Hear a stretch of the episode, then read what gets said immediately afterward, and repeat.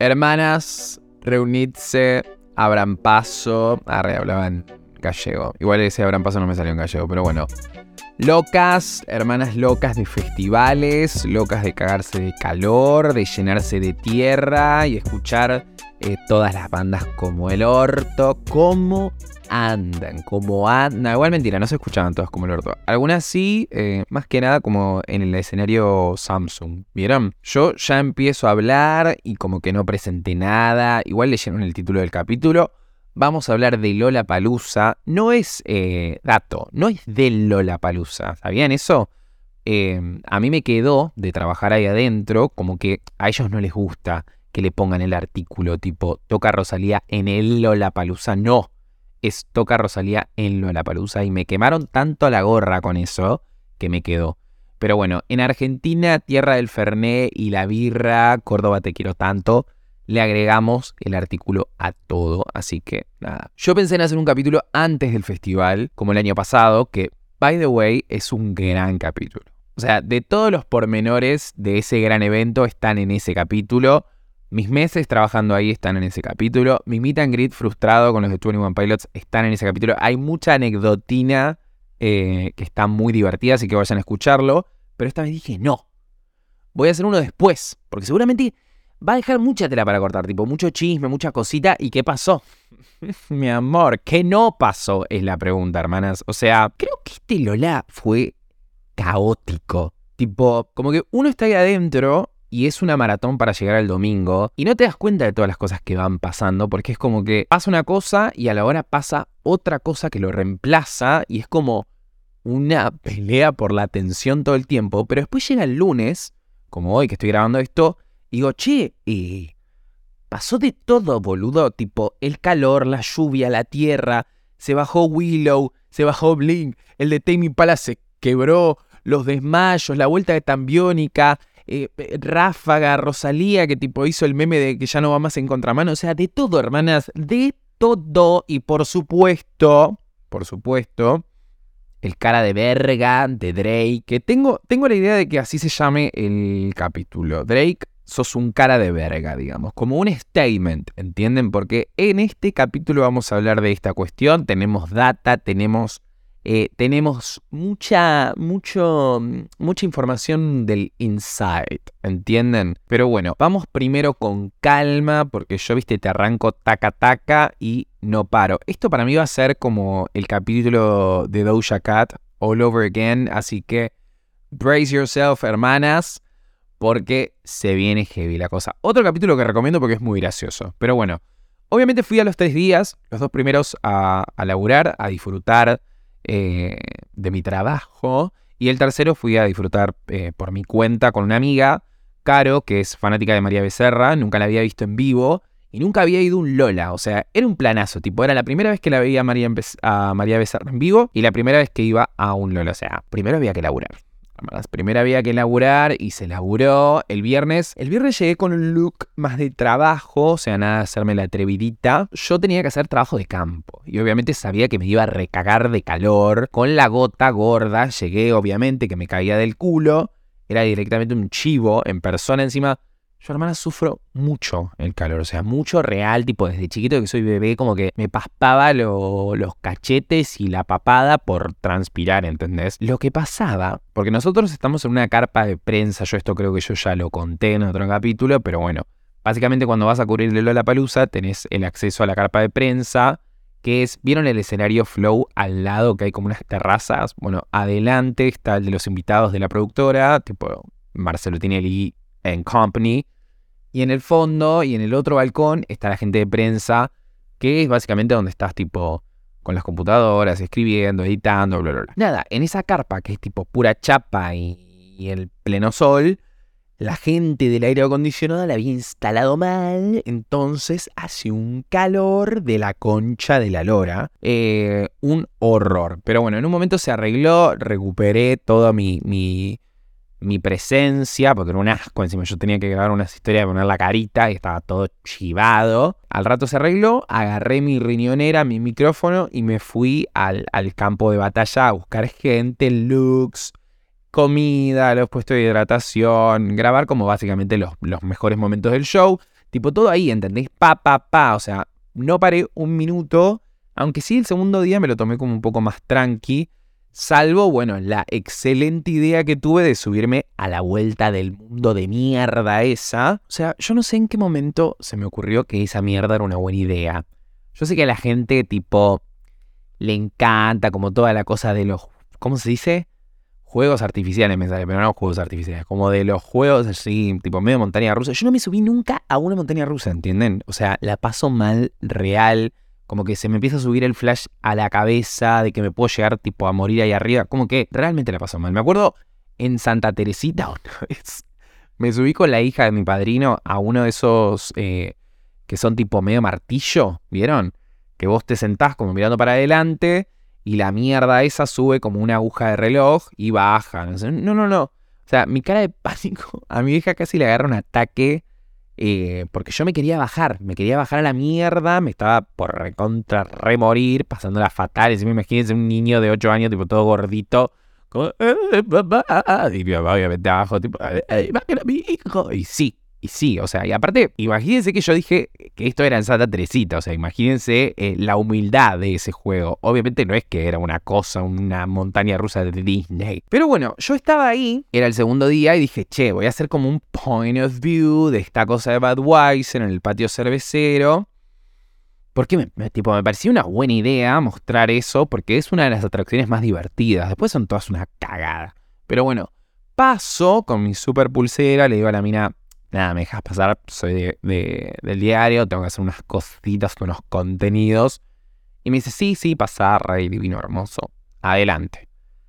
Y claro, yo lo que no me di cuenta es que esa verga va subiendo gente, tipo, para hacer el recambio, y vos quedás parado en el lugar que te toque, tipo, subís en tu cubículo, digamos, lo para, sube la gente eh, en el de atrás, volvés a subirlo, vuelve a parar, sube la gente en el de atrás del de atrás, y así. Pero el problema es cuando quedas trabado arriba de todo, ¿entendés? yo en un momento dije, claro, yo cuando, me di cuenta que esta era la mecánica para hacer el recambio de gente, tipo bajaba la gente, subía otra y así, yo dije, ah, claro, yo eh, eh, voy a quedar trabado arriba de todo y me voy a querer morir. O sea, y ahí no, no, les juro, tipo, casi me cago, me cago encima. Tipo, el viento. O sea, yo estaba solo, primero que nada. Yo estaba solo porque dije, fue, lo hago rápido y vuelvo a ver los shows de la tarde. Entonces me mandé, medio que incluso no le avisé a nadie. O sea, yo me morí ahí y nadie sabía que yo estaba ahí en esa poronga. Empieza a hacer la vuelta y ahí sí, tipo, me recagué todo. O sea, me tiré tipo abajo y me agarré de un palo que estaba ahí en el medio, como vieron, no sé si vieron en el video que subí eh, a Instagram, porque ya me daba, tipo, no solo me daba miedo la altura, que más o menos eso lo piloteaba, me daba miedo el viento, tipo, me daba miedo el viento, que me huele el celular, que encima ni siquiera lo terminé de pagar, pero no, tipo, grabé un poquito con terror así, tipo...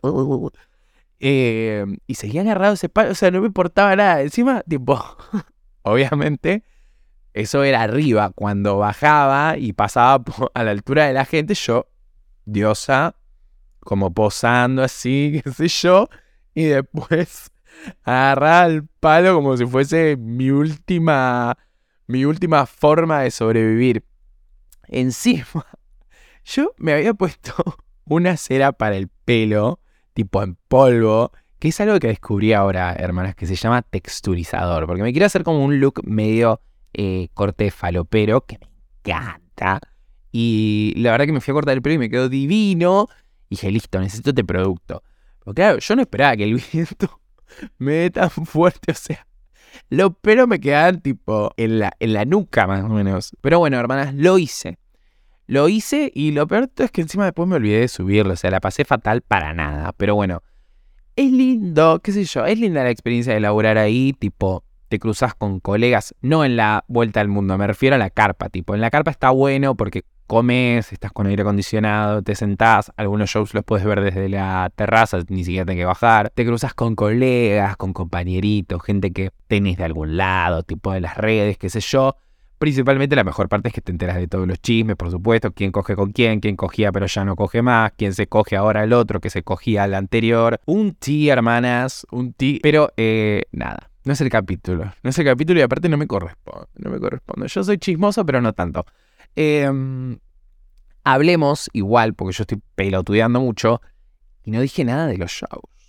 No dije nada de los shows todavía y ahora eh, primero vamos con los mejores shows y después me, me cargo al otro sorete. Primero, la señora Toblow, que qué mujer, hermanas, se puso en tetas, tipo, no se puede pedir más nada que eso. Encima era tremón tras temón, tenía una energy medio parecida al show de Charlie XCX en el Primavera Sound, increíble. Chano, por supuesto, Leona, guerrera absoluta de la vida, uno de los highlights de la noche con la vuelta de Tambiónica, por supuesto, emocionante. Seguramente los vaya a ver a River cuando toquen. Eh, 21 Pilots, por supuesto, una de mis bandas favoritas, que ya hice un reel sobre ellos, así que tampoco voy a hablar tanto. Eh, Tame Impala, por favor, o sea, la gana de drogarme en ese recital. Yo obviamente estaba trabajando con Tame Impala.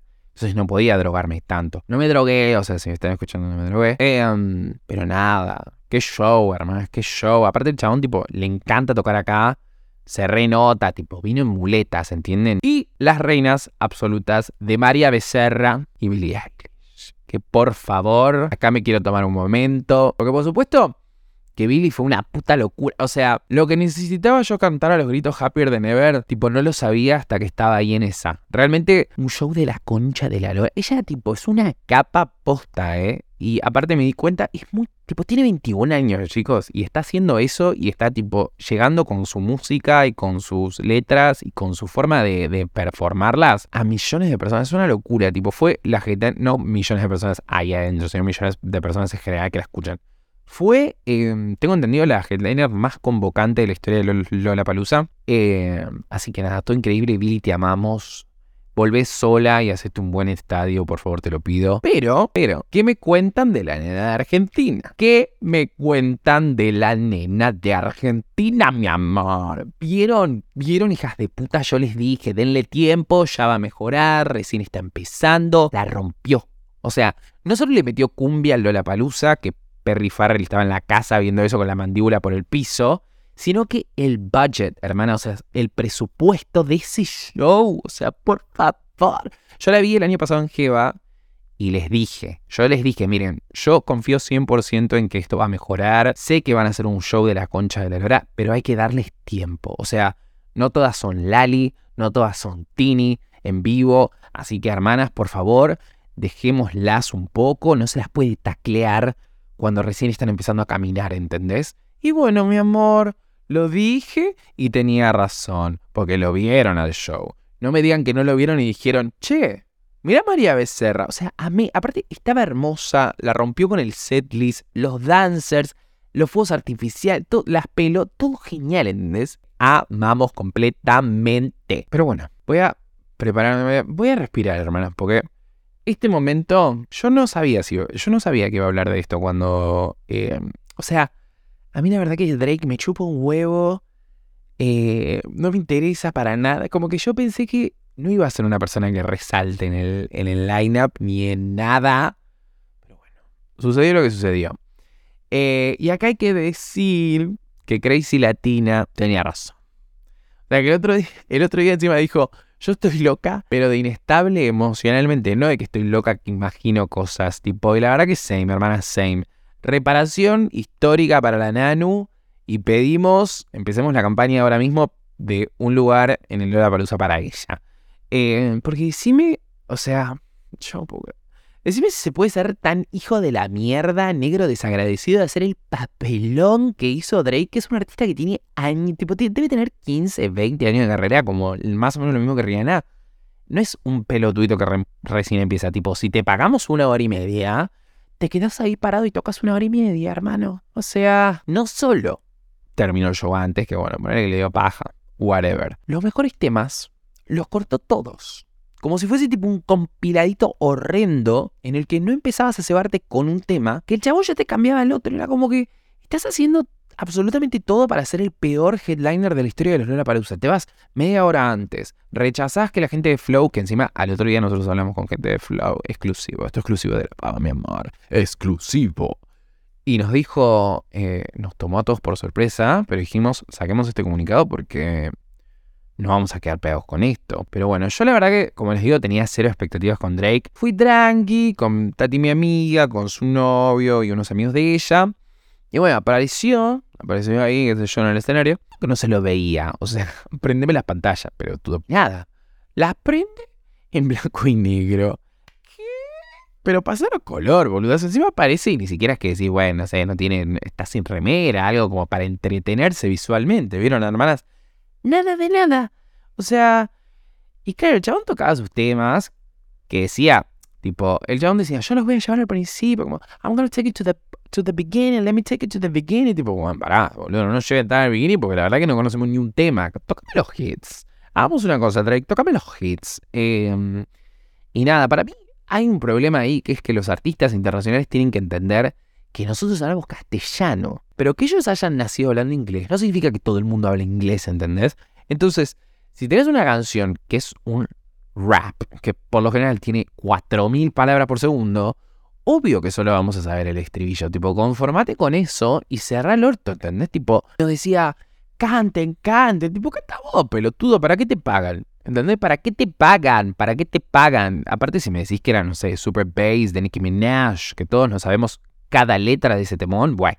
Pero no sé, cantaba non-stop, que es, un temón, pero no sabemos más que el estribillo, ¿entendés? Y no tenemos intenciones más que aprender lo que el estribillo, porque no entendemos un choto lo que decía, hermano. Tipo, cantá y cha, tipo, ¿qué, te vas a hacer el ofendido? Ay, soy Drake, ¿cómo no vas a saber mi canción? ¿Dónde? Aprende a lavarte el orto, boludo. Cantá Work y cállate la boca, o sea.